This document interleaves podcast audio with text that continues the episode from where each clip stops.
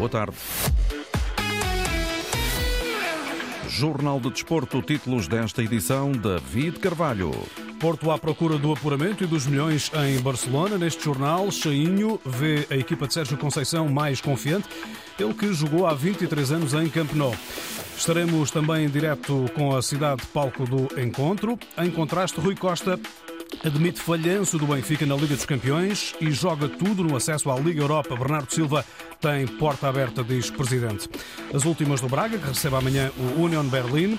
Luís Neto e a felicidade de um gol especial pelo Sporting. Final do Mundial de Sub-17 fica hoje definida. Miguel Oliveira continua no MotoGP e com moto melhorada, diz na Antena 1 Jorge Viegas, líder da Federação Internacional de Motociclismo. Jornal do Desporto, edição David Carvalho. O Futebol Clube do Porto pode selar hoje o apuramento para os oitavos de final da Liga dos Campeões ao defrontar o Barcelona no Estádio Olímpico Luís Companys. A última vez que os Dragões marcaram no terreno do Barça foi em março de 2000, também na principal prova de clubes da UEFA. Derrota por 4-2 com Jardel a bizar em Camp Nou.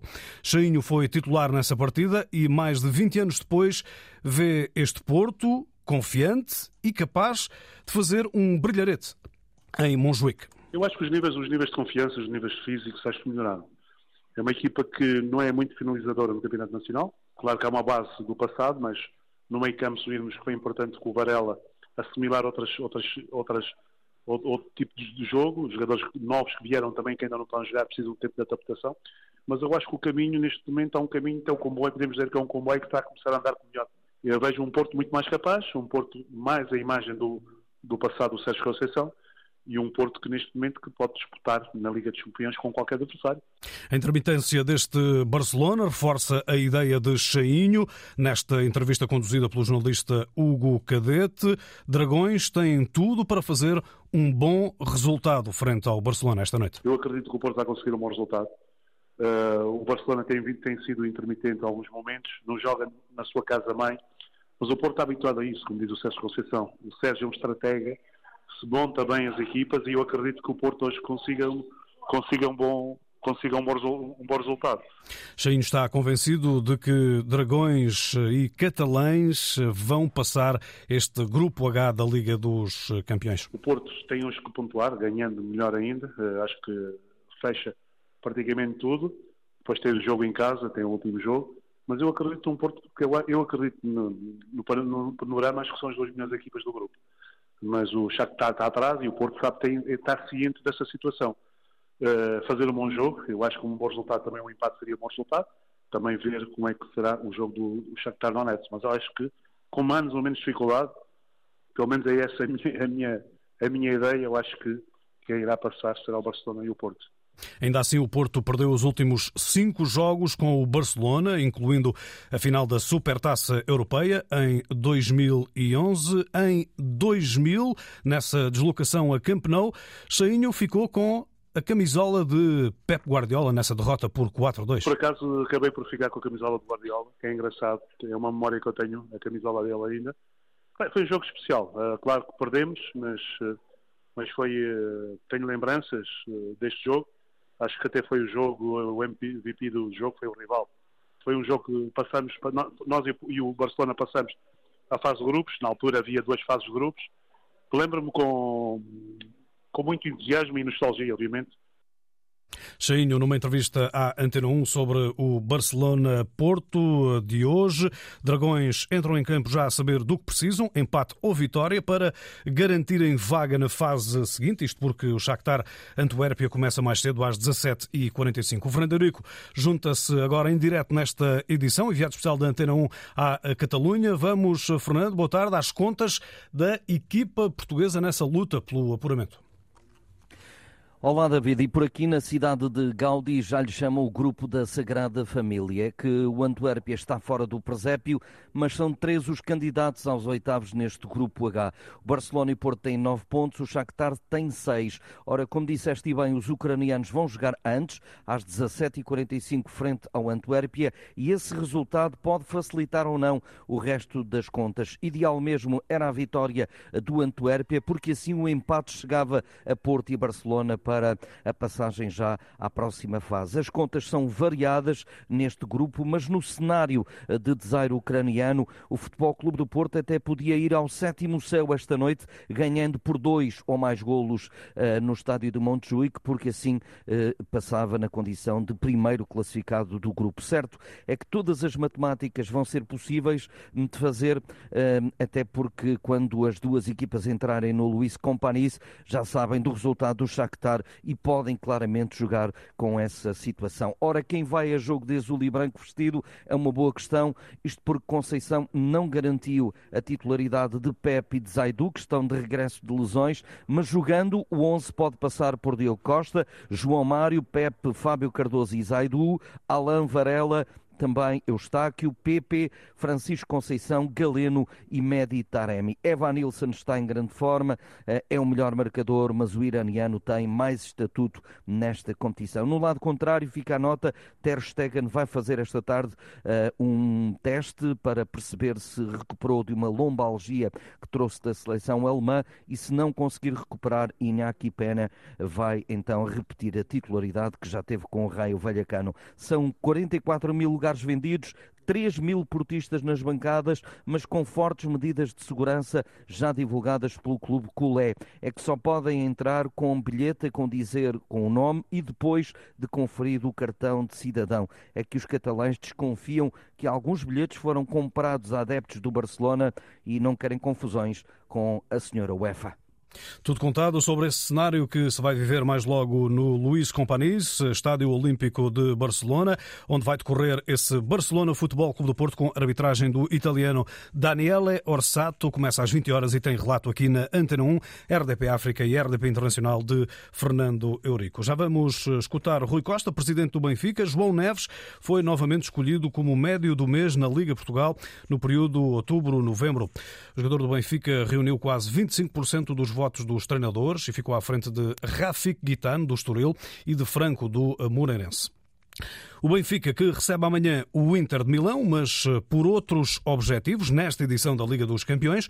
Italianos já estão apurados para os oitavos de final e visitam a luz com o Benfica a precisar de pontos para garantir a Liga Europa em temporada de falhanço na milionária, admitiu o presidente Rui Costa, que agora eh, quer fazer tudo para chegar à Liga Europa. Estou confiante que iremos fazer de tudo para chegar à Liga Europa. Portanto, a Liga dos Campeões já foi assumida, já o disse publicamente e não é preciso estar a dizer, é uma, é, é uma evidência que não foi a prova, não nos correu da maneira como nós pretendíamos, portanto, ao fim de dois anos de estarmos presentes nos quartos de final, queríamos um desfecho completamente diferente do que ficar ausentes de, de, de, ou, ou, estar nesta fase da Liga dos Campeões com quatro jogos e quatro derrotas, portanto, faz, foge completamente àquilo que era o objetivo do clube. Neste momento dependemos de nós para continuar na UEFA, via outra prova. O presidente do Benfica também comentou as palavras de Bernardo Silva numa entrevista à RTP. O jogador do Manchester City apontou os culpados pela saída do Benfica. O atual presidente abre as portas a um eventual regresso. O Bernardo Silva tem as portas abertas, creio eu, em todos os clubes pela, pela dimensão que o Bernardo Silva tem. Na sua casa, na sua casa ainda tem mais, como é óbvio. Mas uh, eu também ouvi a entrevista do Bernardo uh, e fica Fiquei muito satisfeito, com, não com o presidente do Benfica, mas com o benfiquista ouvir o Bernardo. Mas ele também o disse quando é que poderia isso acontecer ou não acontecer. Eu já lá estive fora também enquanto jogador. Sei que muitas vezes não depende apenas do jogador, mas depende do clube que representa. Portanto, não é uma coisa para amanhã. Eh, o Bernardo, no dia que decidir eh, voltar ao Benfica, ou no dia que puder ou decidir voltar ao Benfica, quem estiver como presidente terá que tomar essa decisão. Rui Costa também reiterou o interesse no jovem argentino Prestiani. Pode chegar já em janeiro, mas é preciso esperar, diz o presidente encarnado, pela reabertura do mercado. Vamos esperar até janeiro. São coisas que só, só podem acontecer. O mercado só abre em janeiro. Cuidado aí. Cuidado aí. O, o mercado só abre em janeiro e, portanto, até lá, tudo aquilo que se puder dizer ainda não está nada fechado, não está nada assinado. Portanto, vamos aguardar. Está tudo dependente. precisa neste momento o Prestiani, você também já o disse publicamente, o Prestiani uh, já havia um pré-acordo, já foi declarado isso, já havia um pré-acordo uh, desde junho, portanto, pela, por aquilo que nós consideramos que, que este jogador possa vir a ser uma mais-valia, mas vamos esperar até janeiro, vamos ver. Rui Costa, presidente do Benfica, em declarações à margem da Gala das Campeãs, ontem no Casino Estoril, que homenageou os vários clubes e atletas do futebol e futsal femininos. Por lá passou também Pedro Proença, o líder da Liga Portugal, recentemente eleito para presidir a Associação de Ligas Europeias, não pensa em ocupar o lugar de Fernando Gomes na Federação Portuguesa de Futebol num futuro próximo. Eu, neste momento, sou presidente da Liga, tenho um mandato para cumprir e é isto que, que, estou, que estou focado. É um grande orgulho daqui a dois dias poder anunciar que sou presidente da European Leagues, uh, ser presidente das Ligas Europeias. É um sinal de posicionamento muitíssimo forte para o futebol português, para o futebol profissional português uh, e, portanto, é esse o caminho que, que quero trilhar. Pedro Proença, para já presidente da Liga de eh, Futebol Profissional em Portugal e também da Associação de Ligas Europeias. O Braga recebe o Union Berlin eh, também neste contexto de Liga dos Campeões, igualmente amanhã às 20 horas, eh, com esperança no apuramento para os oitavos de final. Esta tarde, a partir das 14h15, Artur Jorge estará presente, estará presente na habitual conferência de imprensa de antevisão, juntamente com um jogador do plantel.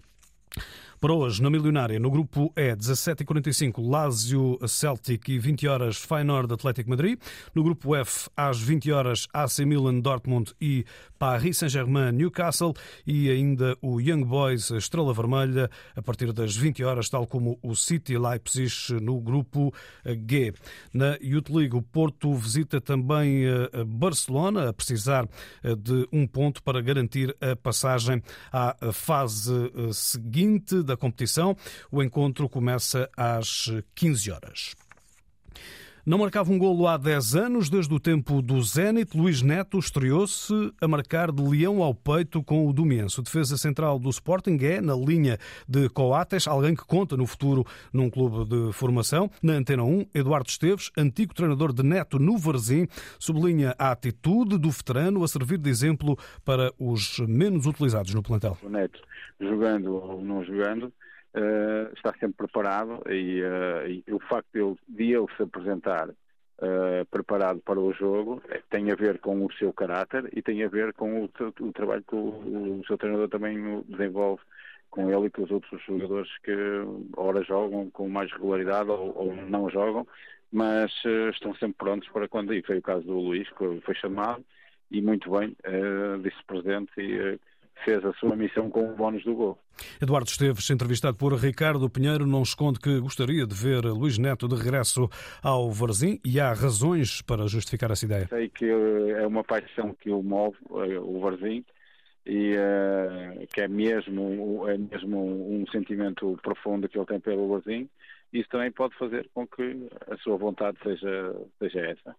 E, e se assim for, for ao Varzim seria Seria ótimo, é, com certeza que o, o Luís tem 35 anos e com certeza se fosse chamado para ir ao Barzinho, o Barzinho não, não iria se fazer rogado e, e com certeza queria ser uma, uma mais-valia. Eduardo Esteves, antigo treinador de Neto, que para já faz parte do futuro imediato no balneário do Sporting. Entretanto, a UEFA escolheu o inglês Michael Oliver para o jogo com a Atalanta da Liga Europa. Os Leões preparam essa deslocação ao Bergamo na quinta jornada da segunda competição de clubes da UEFA, em causa o primeiro lugar no grupo D e consequente apuramento direto para os oitavos de final. Jogo na quinta quinta-feira, 17h45, com relato aqui na Antena 1 do enviado especial Paulo Sérgio.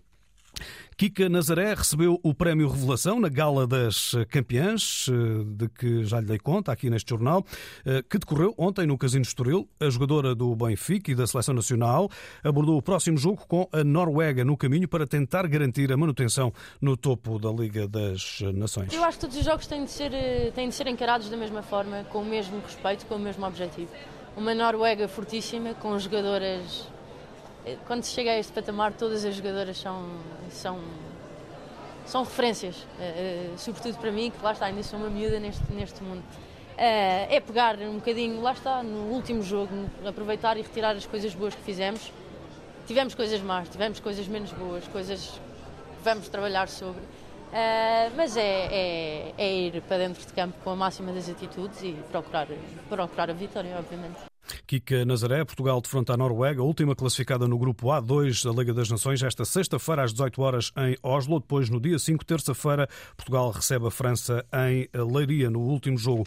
Mundial de Sub-17, meias finais. A Alemanha garantiu hoje um lugar na final, na prova que decorre na Indonésia. Europeus ultrapassaram os sul-americanos nos pontapés de penalti por 4-2 após 3-3 no final do encontro. Nesta altura, com 45 minutos, na outra meia final, França 0, Mali 0. Eh, a final do Mundial de Sub-17 é eh, ao meio-dia deste sábado. Não está em causa a continuidade do piloto Miguel Oliveira no Mundial de MotoGP na próxima temporada, tal como explica a Antena 1 o presidente da Federação Internacional de Motociclismo, o português Jorge Viegas. Não vai ter qualquer distúrbio na sua carreira, ele vai continuar a correr com as mesmas motas que estavam previstas. O que vai mudar são os proprietários da equipa, portanto, no fundo, vai ter uma equipa nova, eventualmente com alguns dos mecânicos que transitarão da, da equipa antiga para a nova, mas não vai ter, eu, o Miguel não vai ter grande diferença, pelo contrário, até espero que fique melhor. E na próxima época, a promessa da Aprilia é atribuir uma moto melhorada ao piloto da Almada, salienta Jorge Viegas nesta entrevista a João Correia. Em conversa com os responsáveis da Aprilia, prometeram que ele iria ter material à altura do seu talento, vamos pôr assim, e ele precisa também de tranquilidade, precisa ter estabilidade na equipa, precisa ter bons mecânicos, bons engenheiros à volta dele e se lhe derem as ferramentas à altura do seu talento, com certeza que ele vai andar nos lugares bem melhores do que este ano. Este ano acho que foi um ano em que tudo se conjugou de uma forma negativa, portanto ele só pode melhorar. Miguel Oliveira recupera de uma fratura e está confiante para 2024. Ele está uh, extremamente confiante e calmo. A lesão está a recuperar da fratura na omoplata mais rápido do, do, que se previa. E a última vez que eu falei com ele, foi há dois a três dias, ele estava bastante otimista. Portanto, olha, eu acho que vamos ver, vamos, vamos fazer força para que uh, comece bem a temporada que se avizinha e que depois siga com normalmente, não é? Jorge Viegas, líder da Federação Internacional de Motociclismo, à conversa com João Correia. Handball, Liga Europeia, fase de grupos, três jogos para as equipas portuguesas. Hoje, às 19h45, Benfica Nantes, encarnados, precisam de ganhar por mais de nove golos para acalentarem esperança no apuramento para a ronda principal. Tarefa complicada para a equipa de J. Gonzalez. O principal problema é sabermos que não é suficiente vencer o jogo. É complicado, mas o mínimo que temos de fazer é tentar fazer um bom jogo, tentar ganhar e só depois pensarmos se é possível derrotarmos a diferença de nove golos. Há que ter respeito pelo clube e pelos adeptos e isso obriga-nos a dar sempre o máximo. Ainda nesta Liga Europeia de Handball, o Glogov Sporting joga-se também a partir das 19h45. Leões apuram-se com vitória. Kiko Costa apela à seriedade da equipa. Sabemos que a Liga Europa é sempre um jogo importante, temos, temos que entrar sérios. É um jogo decisivo e temos que ir com tudo. Kiko Costa, jogador do Sporting. Também à mesma hora, o ABC, já sem hipóteses, recebe o Povasca Bistrica. Termino com o voleibol feminino. O Futebol Clube do Porto recebe hoje as francesas do Béziers na primeira mão dos oitavos de final da Taça Seve. A capitã portista é Joana Rezende. Há muitos aspectos que, que podemos explorar, tentar ir o mais preparada possível e tentar uh, também aproveitar aquilo que eventualmente uh, elas são menos, menos boas. Agora, uh, sem baixar a cabeça e conscientes de que temos hipótese e temos de possibilidades de, de, passar à fase seguinte. É assim que nós temos que encarar estes desafios. Voleibol feminino, Porto Bezier, Taça Seve, hoje, primeira mão dos oitavos de final, às 18 horas no Dragão Arena. Atualizo o resultado da meia-final do Campeonato do Mundo de Sub-17, que decorre na Indonésia. França 0, Mali 0. Já estamos no quarto minuto de compensação da primeira parte. Recordo que a Alemanha já está na final desta competição juvenil. David Carvalho trouxe o Jornal do Desporto. A informação desportiva está também em permanência na net em desporto.rtp.pt.